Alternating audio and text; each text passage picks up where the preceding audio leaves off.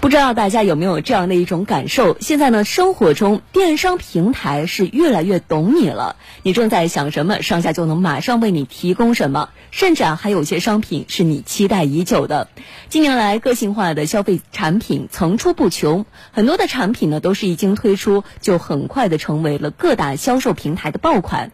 这得益于从消费者的需求端反推产品设计等环节，而这样的一种环节也被称之为是。反向定制，我们一起去了解一下。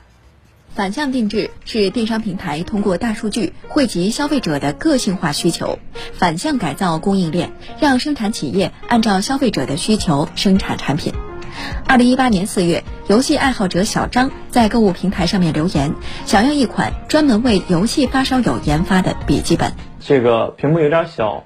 我玩游戏的时候玩时间长，老是就发晕，我就留了个言，我想要一台携带起来又方便了，然后屏幕还稍微大一点的。和小张类似的留言在电商平台上有几十万条，平台便把消费者的这一需求提供给了游戏笔记本厂商。当时游戏本只有两个固定尺寸：十五英寸方便携带，但屏幕太小；十七英寸屏幕虽大，但不便于携带。经过反复研发。一年后，兼顾大屏与轻便的十六点六英寸的游戏笔记本诞生了。当新产品正式上线时，销量一路飙升。近两年，各电商平台加大力度，着手于供应链端的数字化改造，从原始的 B to C 模式，迈向更灵活机动的 C to M 反向定制模式。